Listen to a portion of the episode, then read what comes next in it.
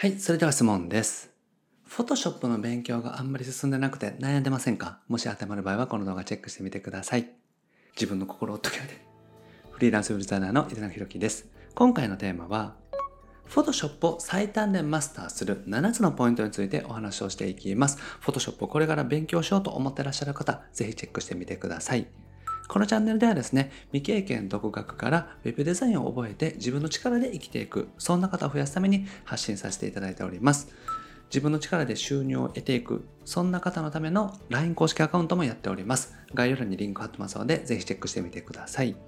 はい、ということで今回もご質問いただきました。ゆうきさんですね。ありがとうございます。Photoshop の勉強をしているのですが、すぐに忘れてしまって、なかなか覚えられません。勉強のコツとかありますか？ということでね、ご相談いただきました。まあ Photoshop だけじゃなくって、HTML、CSS とか、JavaScript とかですね、WordPress とか、Web デザイナーになろうと思ったら、いろいろ勉強することがあるんですけれども、一番ね、悩むポイントとしては、勉強しているのに忘れてしまうっていうことだと思います。なかなか自分の中で定着しない、覚えられないっていうところがね、問題として大きいんじゃないかなというふうに思います。なので今回はですね、Photoshop を最短でマスターする7つのポイントについてお話をしていきます。で、今回ですね、僕自身が主催しているインスパイアラボというグループでですね、このお話をさせていただいたので、よかったらね、そちら録画しておりますのでご覧ください。はい。では、どうぞ。では、えっと、フォトショップのね、ちょっと勉強の注意点、えー結構ですね、今回、あの、Photoshop がテーマになりますので、で、Photoshop、そして、えー次 HTML、CSS とかワードプレスとか、あの、勉強していくと思うんですけれども、ちょっと注意点をね、7つ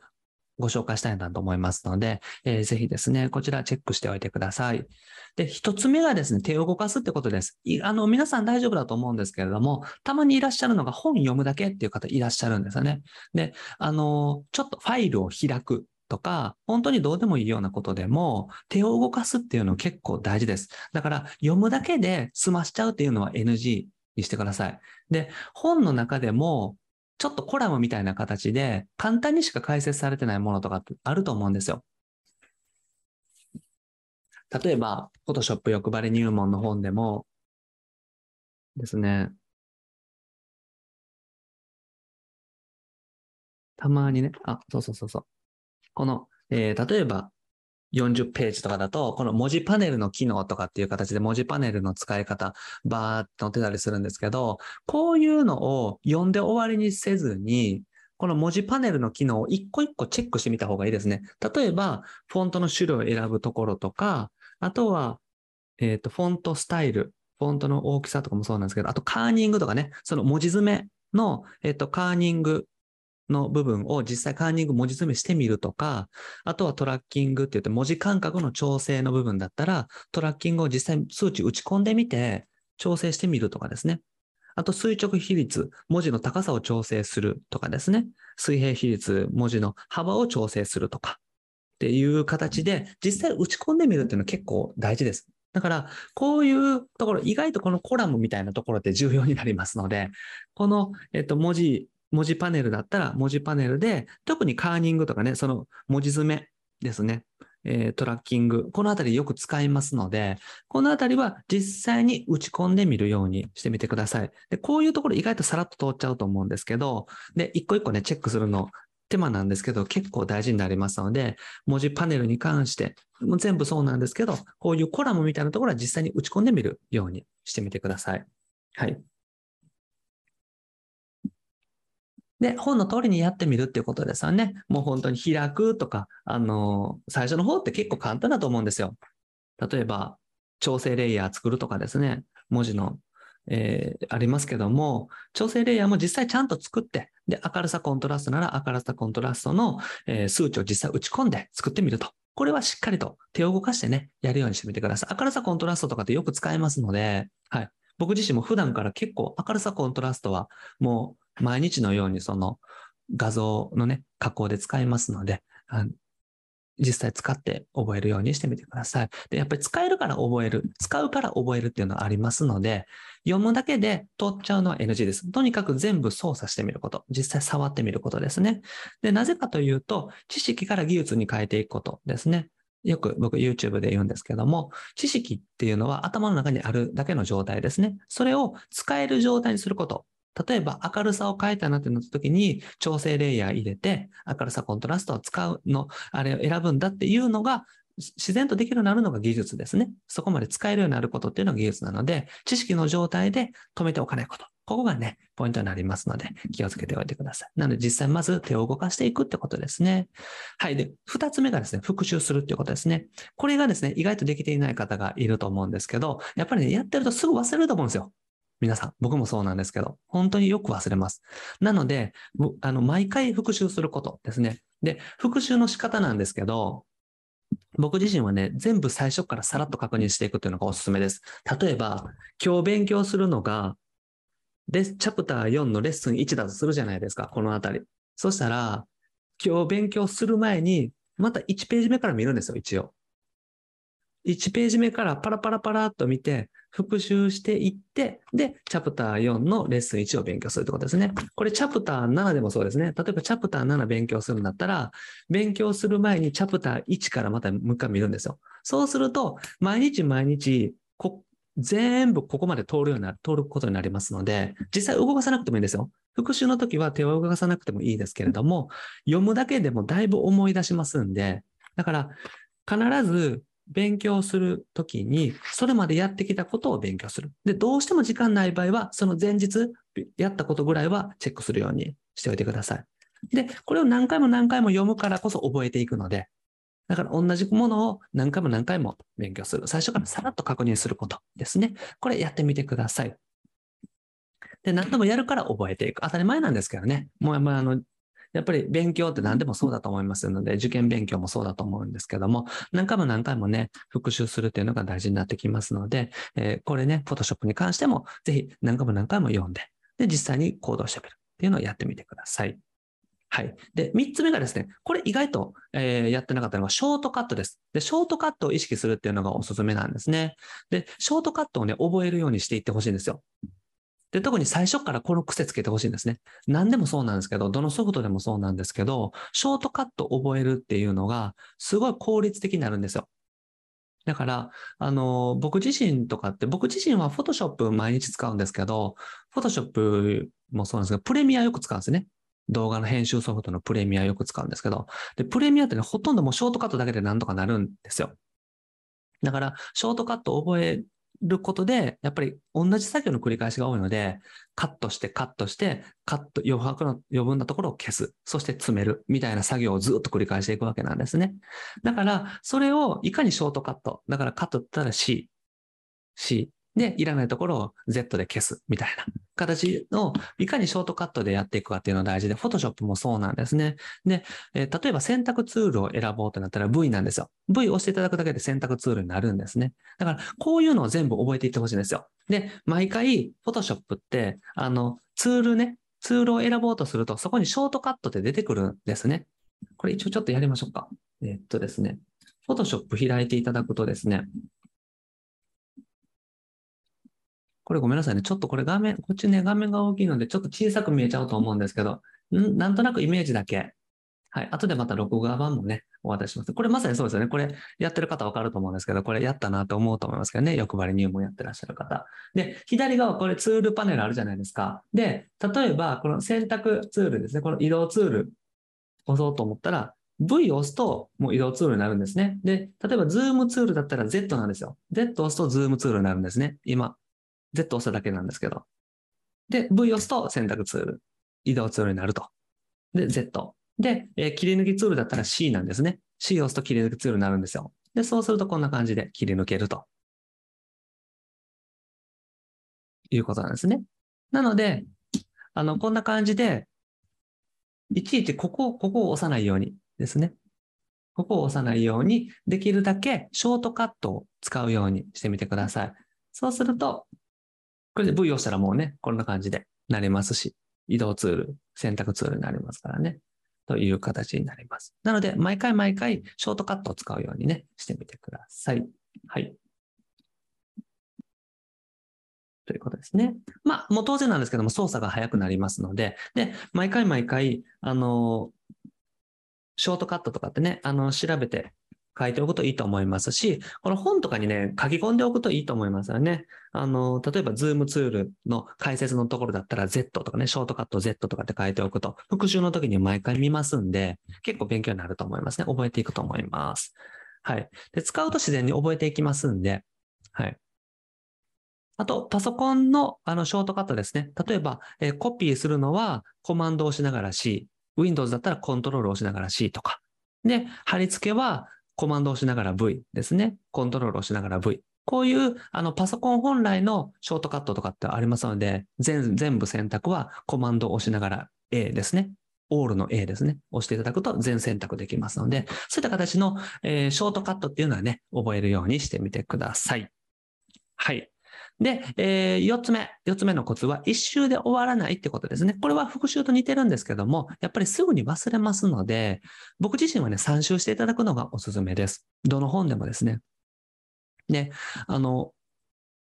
人によってはですね、7週とかぐらいやった方がいいですよ、みたいなのをね、言ってたりもしますけれども、あの、僕自身はね、本当にもう全然何週でもやっていいと思うんですよ。微妙なところとか、あと最初別に勉強ってもうどんどんというか何回も何回もやって完璧にしていくっていうのがいいと思いますんで、僕自身は3週でも別に5週でも7週でもやったらいいと思います。で、やればやるほど楽になっていきますし、3週ぐらいになると結構覚えてますんで、復習してたら。だから、あの、復習しながら3週ぐらいやると大体のことはわかるんじゃないかなというふうに思います。で、飽きるぐらいでちょうどいいですね。だから、あの、みんな飽きるほどやらなくて、次のところに行っちゃうから定着しないんですよね。だからこれはどの本でもそうだと思うんですよ。例えば Web マーケティングを勉強するっていう時も、本買って1回読んで終わりにしてる方って多いと思うんですけど、1回読んで終わりするんじゃなくて3回とか5回とか同じ本読んだ方がいいと思うんですよ。で、同じ本を読むことによって新しい発見がありますし、自分自身でですね、やっぱり知識が定着してくるっていうのがあります。なので、たくさんね、本を買うっていうのもいいんですけども、その方が楽しいですしね。ただ、いいなという本とか、ちゃんとこれ勉強したいなという本があったら、3回とかね、何回も読んでみるっていうのがね、結構おすすめですね。はい。なので、あの、特にデザインのこの勉強系の本、Photoshop、HTML、WordPress とかね、JavaScript とか勉強していく上で、一冊の本をしっかりとね、あの、飽きるぐらい勉強するようにしてみてください。はい。で、5つ目がですね、教材を増やさないってことですね。これね、あの、皆さん大丈夫だと思うんですけども、中にはね、いらっしゃいます。あと僕もそうでしたね。僕はあの、大学受験してたんですけど、大学受験の時、教材買うのが好きで、本当にいろいろ買ってたんですよね。でも結局やるのは一つみたいなね、あの、そんな感じになってましたけども、教材買うのをね、が好きな方、お気持ちはわかるんですけど、僕も好きなんですけども、やっぱりですね、一冊とか一つ、まあ、もしくは、えっと、本で勉強しない方は、その、ユーデミの講座とか、そのスクールとか、ね、中にはスクール通ってらっしゃると思うんですけど、そのスクールの教材を完璧にしたら OK です。だから、本とスクールとか、えースクールで勉強してても何か足りない情報があるんじゃないかとかってあるんですね。で、実際足りない情報っていうのはあるんですけれども、一個完璧にしたら、あとは調べながらなんとかなるんですよ。だから、Photoshop なら、この欲張り入門を完璧にしたら、もう基本的には大丈夫です。あとは調べながら何とでもなりますんで。だから、基本的な技術、調べる以前の最低限知っておきたい技術っていうのは、この一冊覚えておけば大丈夫なので、一冊を完璧にするようにしてください。で、この一冊を買った時にね、どうしても見にくいとか、もう、あの、性に合わないとか、そういう場合は購入していただいていいと思うんですけども、基本的には一冊で OK ですね。で、これはどの教材でもほぼ一緒なので、僕自身、フォトショップとか、本当にね、あの、新しいの販売してたら、とりあえず手に取ってみて、で、買ってみたりとかしてるんですけども、大体解説してる内容って一緒なんですよ。で、あの、作ってみる作品もほぼ一緒で、あの、フォトショップ欲張り入門に関しては、動画がついてたりとか、PDF ダウンロードできたりとか、あと実際作る、えー制作例がリアルだったりとかするんで、結構おすすめの本なんですけれども、他の本でもね、解説してる内容はほぼ一緒なんですよ。で、まあ、わかりやすいとかっていうのいろいろありますけども、まあ、ほんそんなに変わらないかなと思うので、なので、どの教材でも大丈夫なので、一冊、まず完璧なものを作っていくっていうのがね、おすすめです。で、これはね、なぜかというと、迷うとエネルギーが下がるからです。これは何でもそうなんですよ。だから、今日はこれしようかな、あれしようかなってなって、迷うと、迷った時点でもうエネルギー消費するんですね。自分のエネルギー。エネルギーっていうのは、意志のエネルギーとかってもあるんですけども、結局何事も、なんなんですかね、考える、決定を下すだけでもエネルギー使っちゃうんですよ。とか迷う時点でエネルギーすごく、迷うのってすごくエネルギー消費するんですね。だから今日は例えばスタバに行くか、タリーズに行くかで迷うだけでも本当にエネルギー使っちゃうんですよ。だからもう絶対にスタバに行くと決めておくとか、今日勉強するのはフォトショップって決めておくとかですね。あと僕ね、結構ね、あの、手帳、最近はもう迷わなくなったんですけど、手帳のサイズで結構迷ってたんですよ。英語にするか、B 語にするかみたいな。そういうので結構迷ったりした時とかあったんで、そういうのもやっぱりエネルギーダウンにつながるってことですね。あと服とかもそうです。あの、服とかも僕自身はもう全然最近考えないようにしてるんで、ルーティンで日替わりにこの服を着ていくって決めてるんですよ。もう考えないように。だから服もね、あの女性とかだったらこれがいいかなってなるんですけど、それ選ぶのってエネルギーめっちゃ使いますんで、服は。だから、お好きな方はね、いいんですけれども、あの、できるだけ普段はあんまり考えないようにね、ルあのルーティン的にや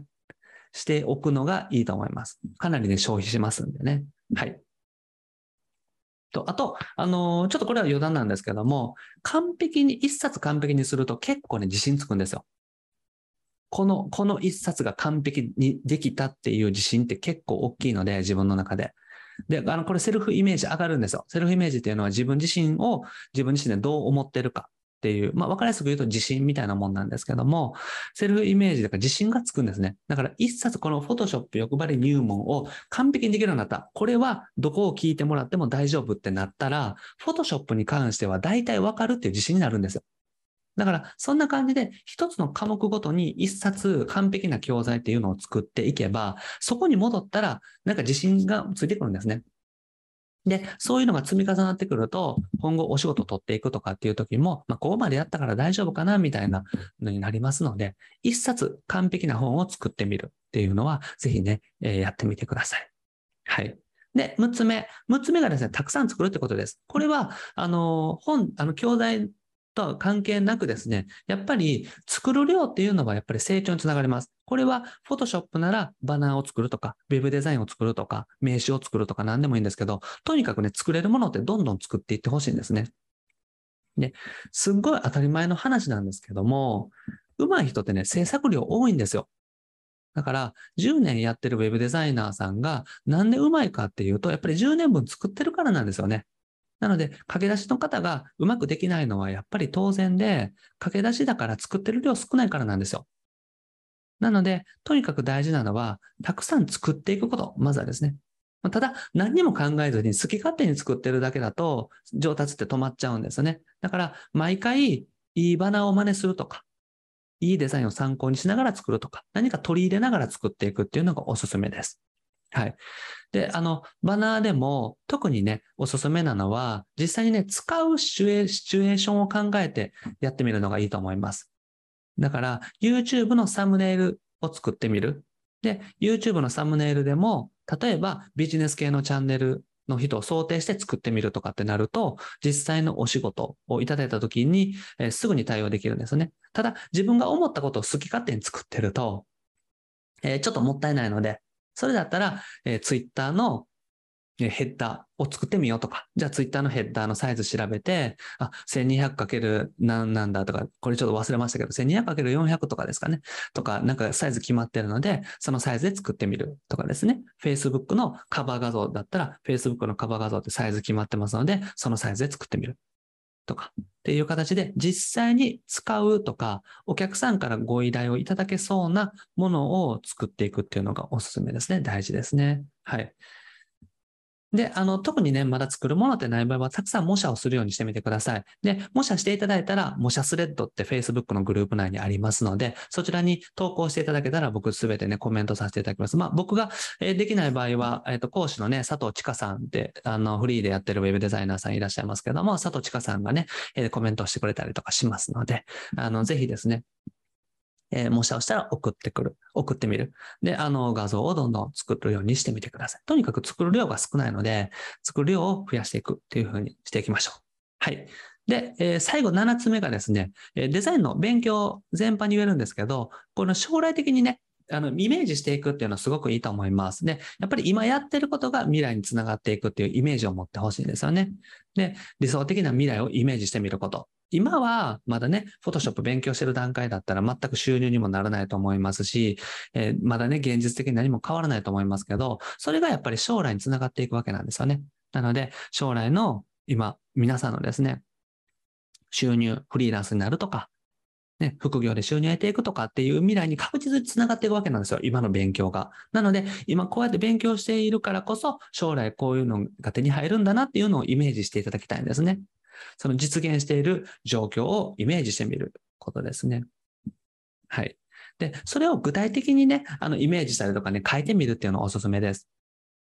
ね、僕自身も、あの、これですね、思ったんですけど、独立した時独立した時というか会社を辞めた時にいろいろ書いてたんですね。で、僕自身が結構影響を受けた本で、非常識な成功法則っていう本があるんですよ。非常識な成功法則っていうのは神田正則さんっていうね、えっ、と、コピーライターさんとか、えが書い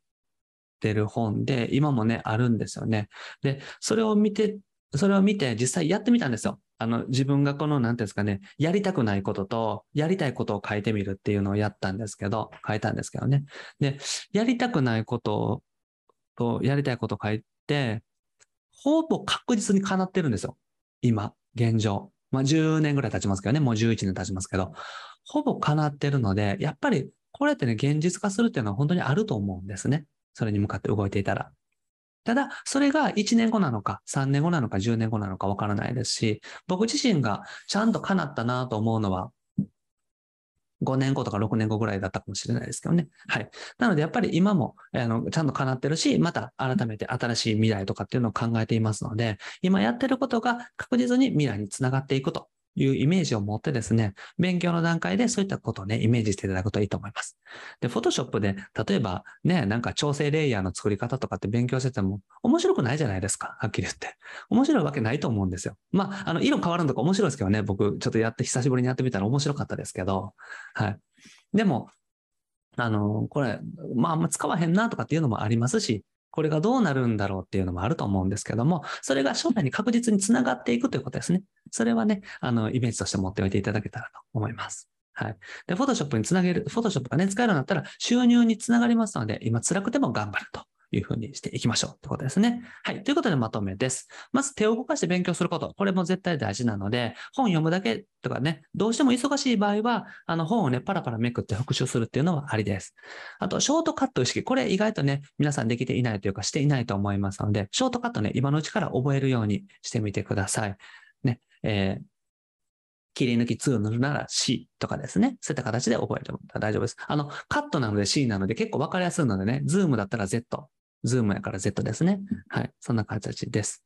はい。で、一冊を完璧にしていくこと。まずは、えっ、と、メンバーの皆さん、今月のタイミングで言うと、Photoshop 欲張り入門、この本を完璧にしていきたいので、この一冊を完璧にね、えーしていけたらなと思います。はい。で、理想の生活に進んでいるんですよということになります。ここだけね、意識しておいてください。はい。ということで、今回はですね、Photoshop を最短でマスターする7つのポイントですね、えーお話ししましたので、このあたり、えーと、意識ね、していただけたらと思います。はい。ということでですね、今回は Photoshop を最短でマスターする7つのポイントですね、セミナー動画お届けしました。何かね、少しでも参考になりましたら嬉しいです。はい。で僕はですね、日本全員フリーランス化というのをこの度日々活動しております。ウェブデザインを覚えてですね、自分自身でウェブデザイナーとして収入を得ていくとか、そういった形でですね、自分で収入を得ていく、そんな方を増やすために発信させていただいております。で、これまでですね、600本以上の動画アップしておりますので、ぜひ過去の動画チェックしてみてください。それと今後もですね、毎日夜7時にアップしていきますので、見逃さないためにもチャンネル登録お願いします。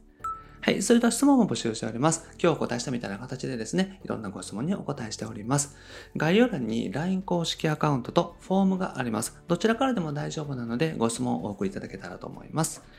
はい。で、自分の力で収入をゲットする。そのための公式 LINE もやっております。概要欄にリンク貼ってますので、ぜひチェックしてみてください。登録していただけたらすぐに仕事獲得法の音声セミナーをプレゼントしておりますので、一度チェックしてみてください。それと、Zoom 相談会と限定のコンペも開催しております。LINE にね、登録していただいている方限定なので、タイミングが合う方、ぜひご参加ください。はい。ということで今回は以上です。ありがとうございます。井田中でした。